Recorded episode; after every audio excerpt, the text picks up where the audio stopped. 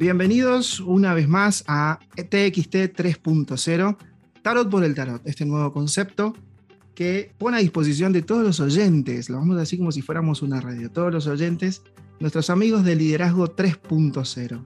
En esta oportunidad no están los chicos, están ahí en la nebulosa, lo hemos dejado congelados un ratito, y solamente me acompaña mi amigo y mi compañero Agustín Soldati. ¿Cómo estás, Agus? ¿Qué haces, Cris? Un placer, un gusto estar acá con vos, compartiendo de lo que nos gusta hacer, eh, el tarot. Y bueno, tremendo día hoy que vamos a estar hablando sobre la carta del diablo, el arcano 15. Sí, que es una eh, carta. tremendamente interesante. Sí, una carta interesante y poco comprendida. Poco comprendida cuando sale en una, en una lectura de tarot. La verdad que esa carta, primero que la gente tiende a mirarla con cierto desprecio, con cierto temor, y esto se refleja en por la gran incomprensión que hay de los símbolos y cómo, han, cómo lo que hay guardado en nuestro inconsciente puede llegar a aflorar. Por eso está bueno que nosotros, en este espacio que tenemos íntimo, podamos decir qué es para nosotros el diablo. Así que te pregunto, vamos a entrar directamente en el tema. Agus, para vos, ¿qué es el diablo en el tarot? ¿O qué es el diablo? Yo creo que mm, esto me hace preguntarme quién es el diablo, ¿no? Porque cuando estudiamos los arcanos, vemos al diablo eh, en complemento con el papa, ¿no? Entonces, eh, yo me pregunto, a mí me encantaría ponerle al papa, ponerle el rótulo del diablo y al diablo eh, representarlo como este, este Lucifer, este portador de la luz, quien, que, nos trae, nos trae la luz, que nos abre caminos, que, quien nos permite ver eh, más allá de la Matrix. Así en forma muy, muy generalizada. El diablo para mí es, eh, termina siendo una idea cultural que, que, mm, en realidad de- debemos resignificar eso. Para vos, Chris, que mm, así en forma general, ¿no? Sí. Para vos, ¿qué, mm, ¿qué es el diablo para vos? El diablo para mí es la puerta de entrada al tarot. Mi puerta de entrada al tarot. Porque en realidad yo eh, crecí en una familia católica apostólica romana, como diría China Zorrilla en Esperando la Carroza, pero crecí en una familia así muy católica. Entonces la figura del diablo era una, era una figura de, tem- de temer. Mi carrera como diseñador gráfico y amante de los símbolos me lleva a navegar y a entender que el diablo es mucho más de lo que nos han puesto en la cabeza. Porque la verdad que nos han programado como que el diablo es una cosa mala y en realidad es una representación de cosas que no necesariamente son malas. Una vez escuché que la oscuridad no es sinónimo de maldad, sino la oscuridad es un estadio de la luz, o ausencia de luz, vendría siendo. Entonces, es malo, si la oscuridad sería una cosa mala, entonces el inconsciente es malo, porque el inconsciente es, para nosotros representa oscuridad y en realidad es una- un gran reservorio de experiencias o reservorio, vaya a saber de qué cosa, eh, y la conciencia vendría siendo como una punta de un iceberg y todo lo que hay abajo de eso es el inconsciente y no necesariamente es malo. Es más, es lo que mantiene esa punta a flote. Entonces, eh, el diablo me enseñó eso. Y lo que me llamó mucho la atención cuando vi la carta del diablo es la posición y la numeración que tiene. Representa el número 15. Y como vos bien decías recién, está el Papa, que es el número 5. Entonces dije, acá hay algo interesante, porque ¿cómo puede ser que se le agregue más valor numerológico, porque es número 15 al diablo, y el Papa quede rezagado en el número 5? Porque el, el- tarot no habla de, mm, de que el, as es el número uno o es el campeón, sino que está hablando de la progresión. Entonces lo pone mucho más atrás, casi llegando a la cima, porque la cima es el 21 y el, y el diablo es el número 15. Entonces, eh, lo que hizo el diablo, ya para volver a, tu pregunta, es comprender el tarot desde otro lugar y qué es lo que propone. Y propone un, eh, un viaje a lo desconocido, un viaje a la oscuridad, un viaje a lo que representa el diablo en sí, que tampoco sabemos bien lo que es el diablo, porque metemos todo en la misma bolsa y decimos, el día, cuando hablamos de Satanás, Diablo, Lucifer, Baphomet, eh, Baal y todo este, este tipo de nombres, creemos que es lo mismo. En realidad son cosas distintas. es una energía que fue transformando, en el caso de Satanás con Lucifer, son energías que fueron mutando y que fueron cambiando su esencia, vendría siendo. Porque Lucifer era, una, era un ángel que vivía en el paraíso y cuando tiene una, unas diferencias de opiniones con el gerente general que es Dios, lo que hace el Dios es echarlo, entonces ahí se transforma en Satanás y Satanás es el adversario. Entonces no es lo mismo Lucifer que Satanás. Y esas son las cosas que a mí me enseña eh, el diablo, esta carta, a poder dividir. ¿Qué es lo que significa la palabra diablo? Diablo viene, la raíz etimológica es de dividir, por eso empieza con di, hablo, dividir, es de dividir las cosas y entender. ¿Qué nos, ahora, yo te pregunto a vos, Agustín, ¿qué nos propone el diablo? ¿Dividir qué? Bien. ah, eh, te quiero escuchar ahora.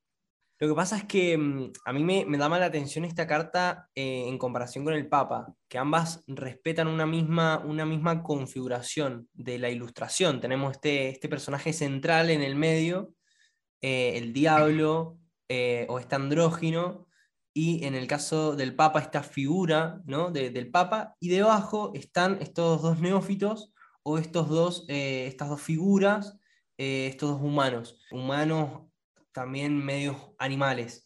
Yo creo que ambas, eh, los que nos proponen es, ambas tienen una dependencia, ¿no? En el caso del Papa, estos neófitos, ellos buscan, ¿no? Escuchar la guía, la, eh, este, esta, estas palabras del Papa, ¿no? Y ellos, sin darse cuenta, buscan un gurú, buscan una, idolatran a alguien, y, y tienen esa, esa dependencia, ¿no? Es como que para conectarse con su divinidad, o con la divinidad necesitan a un intermediario, ¿no?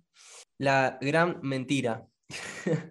y en cambio el diablo es como que eh, salen estas dos, estas dos figuras, estos dos, estas dos personas, pero que están atadas, ¿no? De, cuello y manos. Eh, entonces, lo que yo veo, veo una similitud ahí, ¿no? En que ambos, o sea, en las dos cartas hay, una, hay un sometimiento, pero en el caso del diablo es como que te muestran realmente sus amarres, ¿no? Los estás, estás viendo en la ilustración. Entonces como que no, no, hay, no hay una ilusión, no hay un velo, ¿no? O sea, te muestra tal, tal y como están siendo las cosas, ¿no? Que hay un sometimiento, hay una dependencia. Entonces cuando yo creo que la vía del, diablo que propone es, traer a la conciencia esos, esas ataduras, porque es la única forma de, de deshacerse trayendo eso a la, conciencia. Sí, coincido con vos. Eso es algo que me llama mucho la atención en el tarot, que la estructura de ambas cartas, tanto el Papa como el Diablo, la estructura es exactamente la misma, exactamente la misma. Una figura en un lugar por sobre las otras dos figuras, nada más que una está con ropajes, una está aparentemente dando un, un mensaje, con un montón de cosas que adornan y la otra persona está en una misma posición, pero siendo mucho más natural y mostrándose tal cual es, es mucho más, mucho más sincera una carta que la otra. Así que el ejercicio me parece que propone esto es poner ambas cartas una al lado de la otra y ver cómo, cómo resuena en cada uno ese, esa situación. Yo lo hice, evidentemente vos también lo hiciste, Agustín, y es como que cae un velo muy grande en ese momento. El 5, bueno, aparte son 5, los 5 son, son, son cartas que hablan de comunicación, son de pontífices, que los pontífices son los hacedores de puentes. Así que la, esta carta, en a mí lo personal, me abrió muchísimo, me comunicó, me dijo más cosas, porque dice más cosas y uno está dispuesto a escuchar. Entonces, eh, la escucha activa, la visión activa, es lo que propone el diablo. Así que no hay que tener miedo, hay que entenderlo, nada más. Así que bueno, Agus, la verdad que esta, este ida y vuelta estuvo muy interesante. La verdad que me gustan estos, estos mini episodios en los que podemos hablar, podemos dar nuestra, nuestra opinión personal o nuestra vivencia respecto a los símbolos que estamos tratando junto a Lore y Beto, que generalmente entre nos, Agus, la más, la que es más como más eh, más ansiosa por saber, tiene más ansiedad por saber qué carta va a salir, es Lore, porque yo estuve escuchando, porque los escucho, porque después nos dicen que nosotros no escuchamos, sí escuchamos, y Lore siempre está ahí con la manito inquieta y, y Beto le anda diciendo qué está haciendo con esa mano, qué está haciendo, y es que está buscando una carta. Así que está lentamente eh, generando una adicción al tarot. Así que, Lore, te mandamos un beso grande, Lore. Te queremos. Así que bueno, bueno, antes de irnos, les queremos, les queremos recordar que nos pueden buscar en Instagram, en nuestras redes sociales. Agus, tus redes sociales, Agustín Soldati. La mía personal es Cristian Jesús Terán y después este concepto que se aúna bajo Tarot por el Tarot, arroba Tarot por el Tarot, nos pueden buscar y bueno, escucharnos por donde, por este canal, acá en Spotify como Tarot por el Tarot o TXT 3.0. Así que bueno, Agus, muchísimas gracias por estar.